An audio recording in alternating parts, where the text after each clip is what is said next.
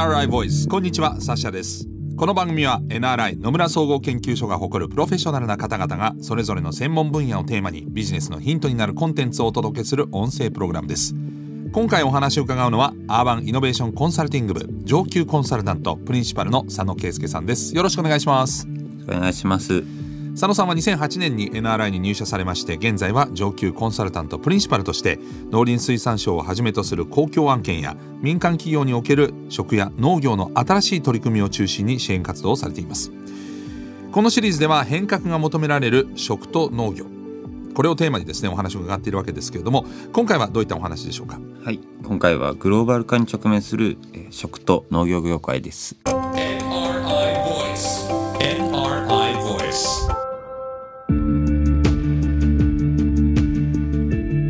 いあのー前回のラストで、まあ、食品、まあ、食産業全体としてこの海外展開これが必要になってくるというお話でしたけれども日本の食のグローバル化といったらいいんですかね。どうなんでしょう？その例えば海外で日本食がブームだっていうのはずいぶん前に言われました。で日本のいろんなチェーンが海外に進出したっていう話も聞くんですけれどもまだまだ余地があるんですか？まあ、おっしゃる通りでですねあの、まあ、ちょうど2021年、はい。あの輸出額1兆円になったんですけれども、え。あの食ってサプライチェーンはい。が重要ですんであの現地でいかに、まあ、食が人気になってもお届けするまでには一定程度時間がかかるんですね。はい。なのでこの数年あの輸出額が非常に伸びました。はい。一方であのまだまだ伸びしろたくさんあるかなと思ってまして、はい。あの違う展開っていうのが今後あのやっていかなきゃいけないっていうのが現状です。おー。違う展開というと例えばどういうことでしょう？あの今までで言うとあの有名どころで言うとキッコーマンさんがはい。醤油を売り込むために、え日本だと醤油単体ですけどアメリカで照り焼きっていうものを作ったんですね。あそういうことなんですか？照り焼きブームって。あの砂糖を入れてはい。甘いものにして、はい。アメリカの方でも食せるようにしてあげたとのがあの、まあ、商品の工夫一つですよね。あとヤクルトさんなんかも、あのまあ、日本独特な商品ですけどあの売るにはだいぶ苦労されて、え日本だともう最近スーパーでしか買わないですけど一昔前はヤクルトレディさんがご自宅にはい。お届けしてましたよね。あとオフィスに来たりとかもね。はい。はい、そのモデルを持っていったんであの現地で売れたと。へえ。世界のヤクルトレディがいたんですか？そうです。世界中に今もいらっしゃいます。あそうですか。であとあのビールメーカーさんがまあ現地で買収するみたいな、まあどちらかというと日本を海外に移植するぐらいの話が過去だったんですよね。でこれからは日本から届けるはい。もしくは日本風のものを現地で作るっていうのができる時代になってくるかなと思います。というと日本の産業ではまだまだ海外に展開するべきものっていっぱい残ってるってことですか？はい、そもそもあの今まであの寿司だとか、はいあの焼肉とか、はい。そういうあのキーワードぐらいであの海外に、まあ、それがまあ照り焼きだったりしたわけですけど、あのそれがですねもう少し枠が広がってきたかなと思います。例えばですね直近で言うとあのその1兆円をどうやって増えてきたかって話で言うと和牛っていう言葉で流行りましたよね。和牛は世界からもねコロナ前なんかよく日本に食べに来てる方もいっぱいいましたもんね。それがあの今まではすき焼きっていうメニューだったのがあ和牛に変わってお肉が気になりだしましたと。ーなるほど、はい。他にもあの、まあ、最近伸びてるもので言うとシャインマスカットうん。なんかもまあもともとは日本独自の品種で、はい。日本で流行ってたものが、あの単体として海外でも売れるようになってきたと。ブドウがね、ってはいいうところでこう日本のものっていうぐらいの枠組みで、うん。あの海外に出やすくなったと。はあ。そうするとこれはもっともっと広げていくとなんかこう数値目標みたいなところに至るんですか？それはなかなかハードルが高くてあの時間もかかります。そもそもグローバル化してる食品っていうのを見ると、まあ、欧米食だとか中華はい。なんかがあの先だと思うんですけれど例えば日本でもはい。欧米食広がってくれた文明開化があって、はい。であの、まあ、戦後給食があってはい。でようやくこれであの日本人が普通に洋食を食べるようになってきた、はい。もう100年ぐらいの歴史はい。ですよね。で今それを日本が辿っているだけでうん最初あのすき焼きとかいうのが入ってますけど、はであのこれからはじゃあお米がどうだとか、うん。あのお肉がどうだっていう,、こうまあ、品目まで落とし込んでいくっはい。ていうので目標額ってあの5兆円って言われてるんですがまあ、今あそうですか。1兆円。5倍なので、うん農林水産省さんだと10年ぐらいの経営なんですけれど、まあ、少なくともそのぐらいはかかる長い歩みかなと思います。なんか5兆円って聞いてなんかピンとこないんですけどそのどうなんですか？それってこう達成可能な目標なのか、はい。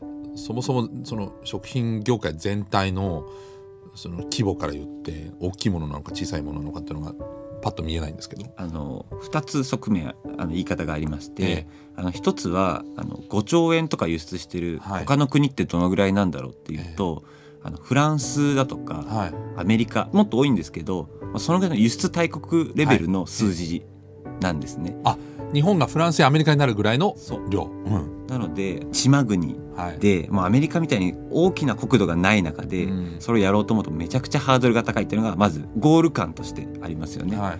あともう一個が国内の現状から見た時なんですけれど農業の産出額ってちょっとあの品目どこまで入れるかによるんですけど、ええ。まあ、6兆だとか、まあ、9兆みたいな感じで言われてるんですよね。ね。農業で。はい。5兆輸出って全部か半分か国内で1されてるじゃない兆円しか残んなくなっちゃうってことにもなるわけですよね。そうなんです、まあ、もちろんあの加工食品とか、うん。農業だけのもの食べ物じゃないんですけれど、え海外持ってかなきゃいけないってなるとあのじゃあ日本人何食べんのってうん。いう話になるのでそれもあのハードルの高さが分かりやすい表現かなと思います。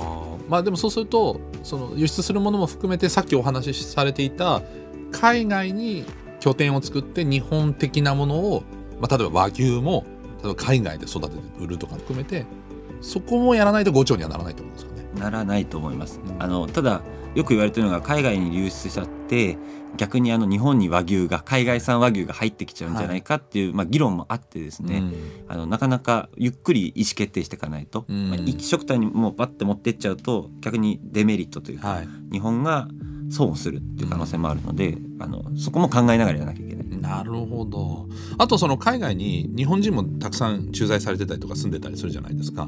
で僕もずっとドイツで生まれ育ったんでデュッセルドルフって大きな日本人街があったんですけどそうするとそこを中心にこう日本文化とか日本の食が広がっていくっていうのもあると思うんですけど、ん。そういうこうロンドンドイツアメリカみたいなところこうあとタイとかハブになったりするんですかね？あのまあよく言われているのはやっぱニューヨークシンガポールあとまあパリかロンドンは日本人がまあ一定程度いるっていうのもそうですし、ええ。やっぱ世界の注目を浴びている都市なんで、うん。そこでちゃんと日本のシェフがはい。あのじゃあ三つ星取ってるみたいなのはあの情報発信として使ってますと。で一方であの日本人がいるから基地になるかっていうとやっぱり日本人少ないんですよね。うん。あの中華華僑の方がいる人数に比べたら圧倒的に少なくて、はい。世界中にあの中華街はありますけど、え。日本街ってあの、まあ、あるんですがすごいマニアックなえまあ場所になるんですよね。そうロサンゼルスとかにちょっとあるとか、はい。うん。なのでこう日本人がいるからを起点にマーケット開拓がしにくいのが日本の、まあ、難しいところで欧米の過去から日本にこう広がってきた例えば日本で養殖が広がったのって神戸に駐屯されてる、まあはい、軍人の方がいたりとか、日本が一時期あの、まあ、占領というかあの戦後のあの復興のタイミングで給食を伸ばすために、はい。じゃあパンと牛乳を使おうと、はい。それをアメリカから持ってこようと。はい。いうようなこうかなり強力なものがないと一気には広がらないですよね。うん。でさっき言ったように日本は日本人がすごいいるわけでもないので、うん。時間かかるっていうのがうん。現状ですね。そうすると日本の食産業を海外展開するにあたって佐野さんはどういう方向性を取るべきだと思いますか？基本的にはまだまだあの伸びしろはありますと。はい。でなのでどんどんどんどんあの海外に出ていきましょうっていうのが、まあ、一番のメッセージなんですよね。ただ出る時の注意点というのがまあいっぱいありましてと。であの一番はですね日本の、まあ、流通構造はいになってくるんですね。えあの日本の場合は生産者がいてメーカーがいて卸がいて小売がいてというふうにあのいろんなプレイヤーが助け合って日本人の口に食が届いてると。えで海外だとその段階がいくつか抜けてたりするんですよ。ん。途上国でいうとメーカーさんが自分で物流網を作ってうん。スーパーなり消費者さんにお届けする。うん。先進国の場合は大手小売さんがいてそこに持ってきなさいっはい。ていう発想でメーカーさんが自分で運ぶと。うん。でそれを日本の会社がやろうと思うとどうやって運んだらいいんだっけ？日本だと作ってればよかったのにと、う直面しますんで、うん一番の流通構造の違いっていうのを意識していただけるといいなと思ってます。なるほど。これ海外ってまああの10波人からげに言いましたけどやっぱ国によっても違いますよね。だってあそうですね。なんとか先進国なのか途上国なのかとか地域とかにもよって違うと思うんですけどどうですか？先ほどあの流通構造のあの違いを言いましたけれどあのマーケットで言うとあの先進国から言うと、もちろんあの所得も高いですし、はい。あの情報もいろいろ仕入れられてるんで、はい。あの日本食って知ってます、うん。食べれます状はい。況なんですよね。で多分そこでもうその状況を生かすにはいかにあの接点増やすかうん。要は飲食店を置くかはい。ってところだと思うんです。えであのそれをまあやってる方々例えばラーメンの一風堂さんなんか、はい。あのもう世界展開されていて、でただあの苦労するところがあってですね結構欧米系まあ途上国もそうなんですけど結構店舗展開に規制があるんです。えはい。例えばフランスえでいうとパン屋さんがあの閉店するんでえはい。他のビジネスやろうかなみたいな感じで入ると、はい。そこってもともとパンライセンスがあるはい。お店なんです。と、はい。パンを作らなきゃいけませんと。ラーメン売ってもいいけどパンも作りなさいってことですかはい。なのであえパンは作ったことないんだけどなみたいな世界に入ってくる。でうん。あのまあ、それ一例なんですけど、まあ、いずれにせよ店舗を開拓していくってあのその国を知らないうん。その通りを知らない来てるお客さんを知らない中で結構博打的なはい。店舗展開になりがちなんですよね。え日本でもかなり流動調査をして何とかしてってうん。店舗作るんで当たり外れがある、小売店もしくは外食店展開っていうのをまあちょっと慣れていくっていう必要があるかなっていうのはい。が先進国、途上国についてはあのもうお金持ちの方富裕層の方は買っていただいていて、うん。いかにあの大衆の方々うん。に買っていただくっていうのが論点なんですけれど、はい。あのまあ、そこで戻ってくるとあのサプライチェーンもそうですしあともうちょっとプロモーションしないといけないっていうのが、うん。あの途上国ですね。ただまあやる方向は大体見えてるというか活動量を増やすっていうのがまあ重要かなと。思います。そうなるほど。だからその途上国の一般の層までいくと日本食に対するブランディングというかブランド力がそんなにないんですか？それとも日本すごいみたいな欲しいみたいな感じのはあった上でなんですか、あの日本すごいはあります。うん。やっぱあのトヨタさんだとか家電さんの方々がやっぱ日本イズナンバーワンというか、あのブランド品質はしっかりしてると。でそのイメージはついてますと。でそれが食までついてきてるかっていうと、うんあの食って結構差が見えにくいんですよね、はい、はい。ブドウが並んでてもどっちが日本のブドウかなんてなかなかわからない。ではい。食べていただいて、あのそれも比較をしてようやく美味しいにたどり着くのでまず口に運んでもらわなきゃいけない、うん。でそれをちゃんと覚えてもらうっていうのはあの先ほど言った、まあ、プロモーション、まあ、お試しというか、うん。その活動をしていかないと食までこう実体感を持ってすごいとこまでたどり着けてないってとこ。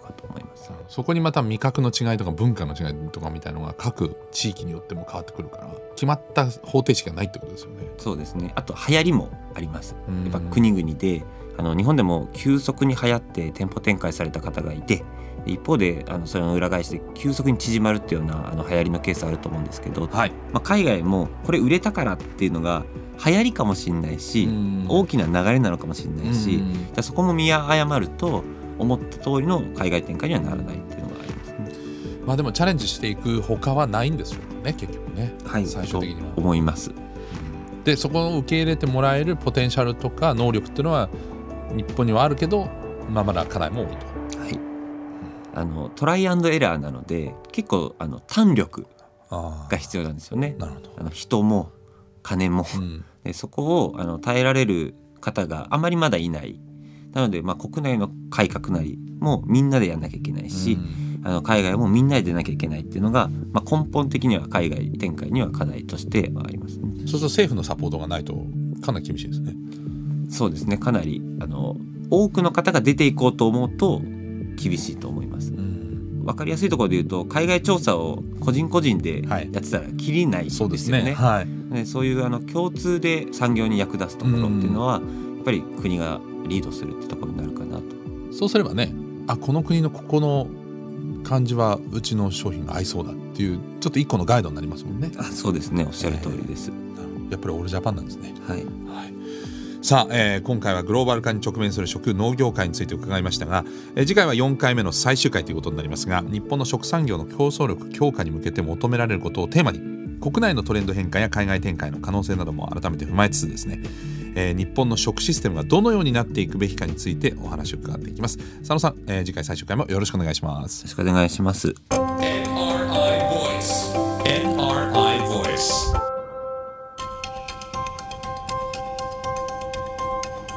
NRI Voice この番組は Apple や Google などのポッドキャストのほか NRI のウェブサイト内からもお聞きいただけます。